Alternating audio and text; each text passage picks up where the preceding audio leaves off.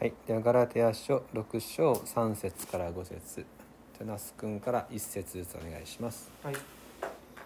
誰かが何者でもないのに自分を何者かであるように思うなら自分自身を欺いているのです。それぞれ自分の思いを吟味しな行いを吟味しなさいそうすれば自分にだけは誇ることができても他の人には誇ることができなくなるでしょう人はそれぞれ自分自身の重荷を負うことになるのです。はい、ありがとうございます。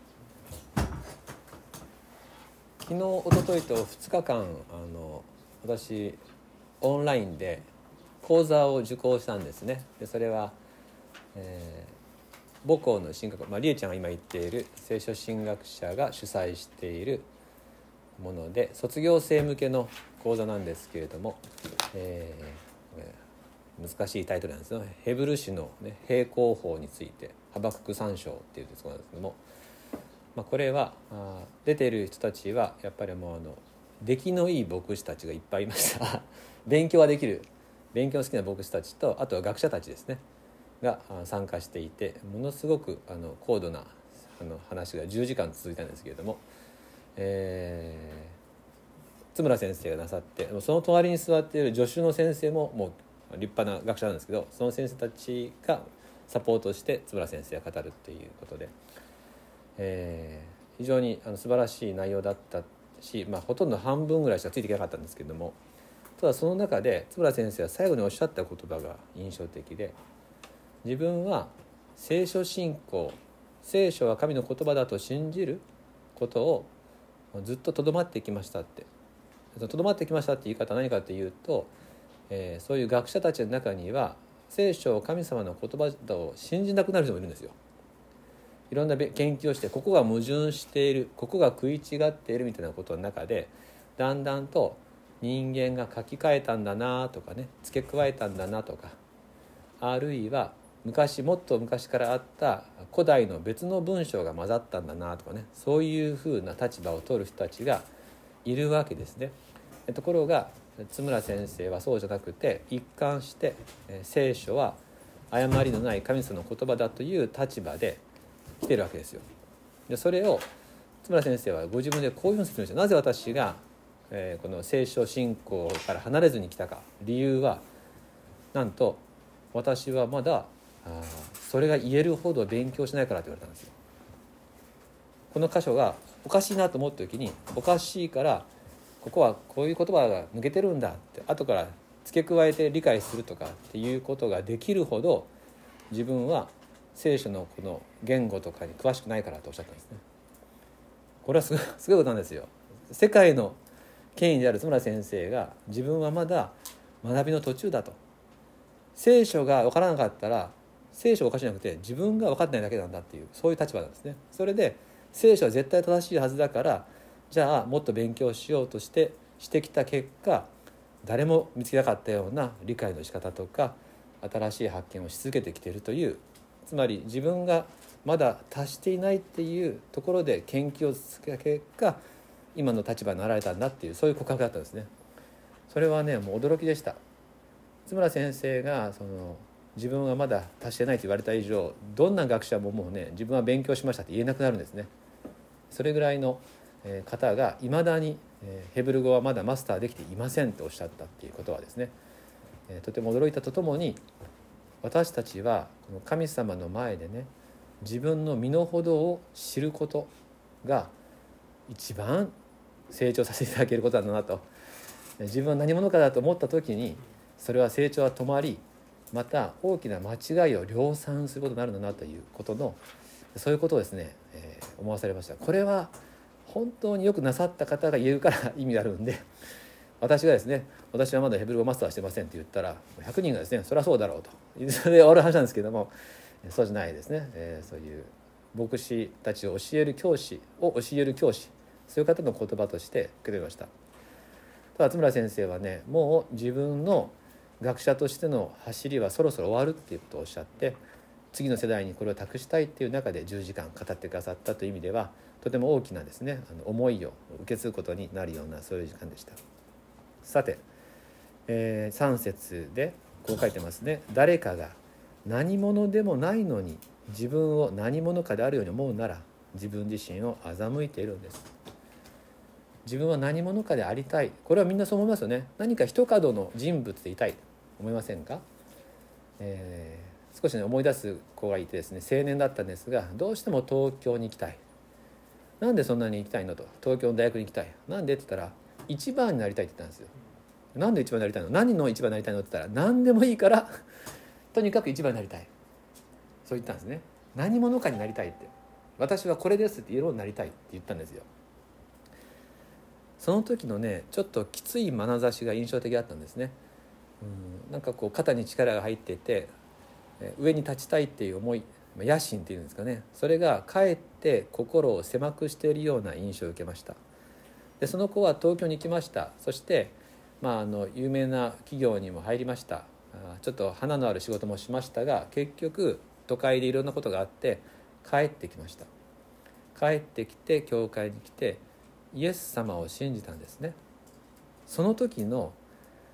すごく平安な目つきがもうね印象的でした。目つきが変わったなっていう。そしてその後の歩みがねとっても素敵だなという歩みをしております。この一連のことですね。でもいかがでしょうか。その子が言った一番になりたい何者かでありたいっていうこれって人間みんなが持ちがちな本音ではないかと思うんですね。なんだかんだ言いながら私はこれがあるぞっていうものを持ちたい。上に立ちたい。他の人よりも優秀な私でありたいと。ところがこの意識この思いがかえって私たちを高ぶらせて愛から遠ざけるんですね。人を愛することをさせにくくするんですよ。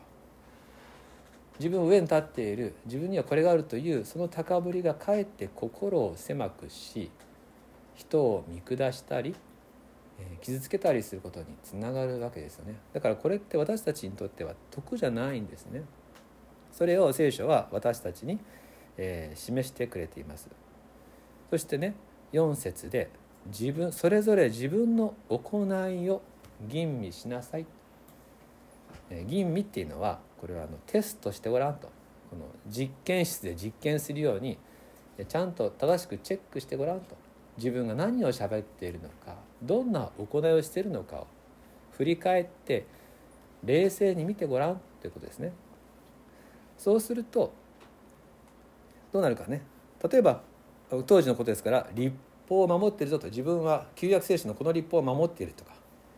あるいは何かとても得意な分野があるね。秀でた技術があるとか。あるかもしれない。そういう上辺のこととか。一部においては良いものがそれぞれあるでしょう。しかし全部はどうかと。私の本質はどうか。ちゃんとチェックするとたくさんのですね優れていないところあるいは隠しているところ、えー、あってはならないところとっても苦手なことをいっぱい抱えていて結局そこにいるのは現実の私は小さな罪人の私ではないのかということですね。私は何か人に勝っていると思うのはそれは自分には誇ることができるっていうこと自分にだけ誇れるっていうのは自己満足ってことですね。独りよがりの自己満足であって錯覚ではないかっていうふうに言われちゃうわけですよね。これはなかなかですねあの辛辣な言葉ですし、えー、残念ですね。えけれども聖書がそれを私たちにこう示してくれるのは結局私たちのためなんですね。高ぶりによって生きづらい人生を自分で作ってしまうのじゃなくって神様の前でよく自分を吟味してごらんって一人の小さな罪人の私だということを知るべき。そしてそれを見る時に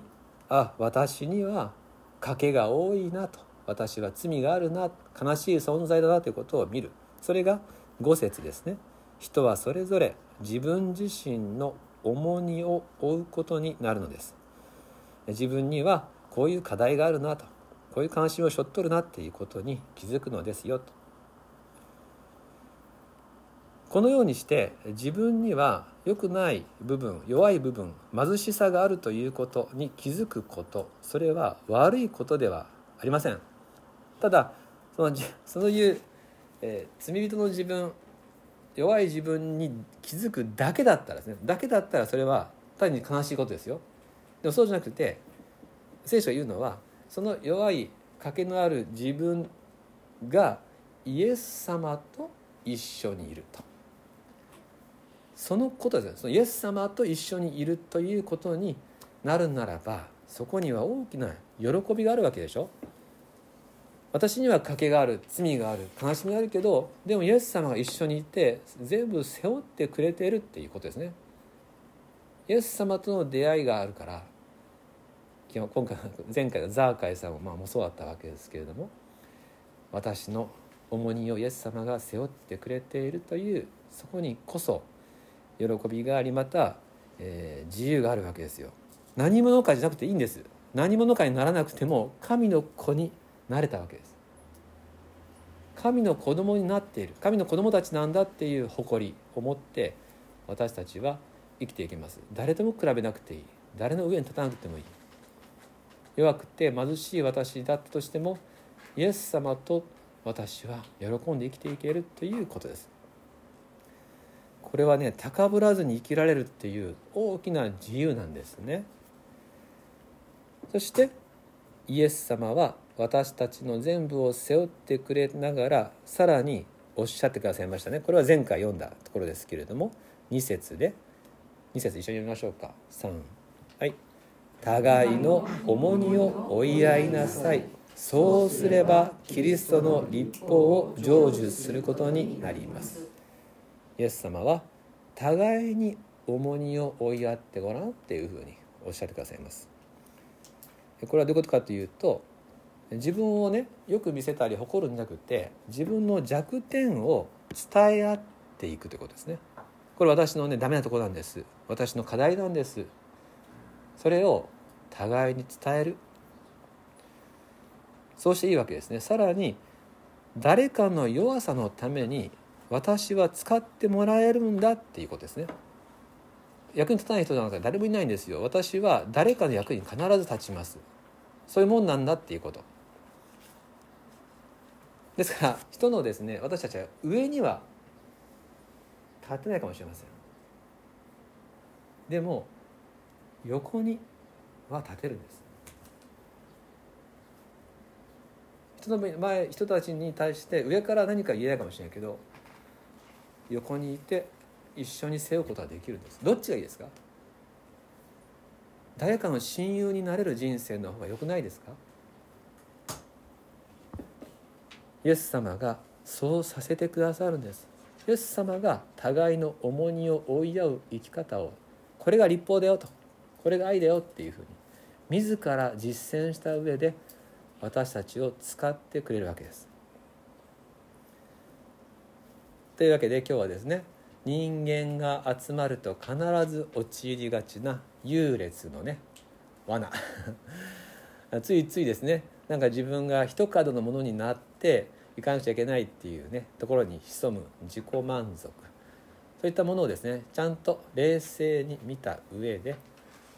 イエス様と一緒に互いの重荷を追い合う生き方がここに自由があるなということ。愛が私たちを自由にするなということを確認しました、まあ、こういう漠然とした話をじゃあ具体的にどうしたらいいのかっていうと前回お伝えした通り祈り合うっていうことがまさに互いの重荷を追い合うことです。私の弱さを打ち明け誰かの弱さのために祈る。そうやって祈り合う土台から私たちの体は育っていきます。今日も共に祈り合えることを感謝いたします、えー、2節をもう一回読んで終わります。お読みします。互いの重荷を追い合いなさい。そうすればキリストの立法を成就することになります。お祈りします。天のお父様イエス様が私のそばに来てくださり私のうちに来てくださって私の友となってくださいました。罪を背負い弱さを理解して今日も私と共に生きてくださっていることを感謝いたします。イエス様が互いの重荷を追い合うことがキリストの立法だよとおっしゃってくださいました。私たちを自由にする愛の命令が与えてくださいましたがまだ私たちは自分の弱さを人に伝えるとかまた自分が使ってもらえるんだっていうふうな思いになかなかなれないそういうところもいっぱい持ち合わせているのもあなたはご存知です。しかしすでに祈りのために集まってきました。もうすでに私たちの体は生まれつつあります。この時この場所にイエス様が一緒にいてくださって私たちの祈りと愛を育ててくださることを信じて一つよろしくお願いいたします。救い主イエス・キリストの名によってお祈りいたします。アーメン。では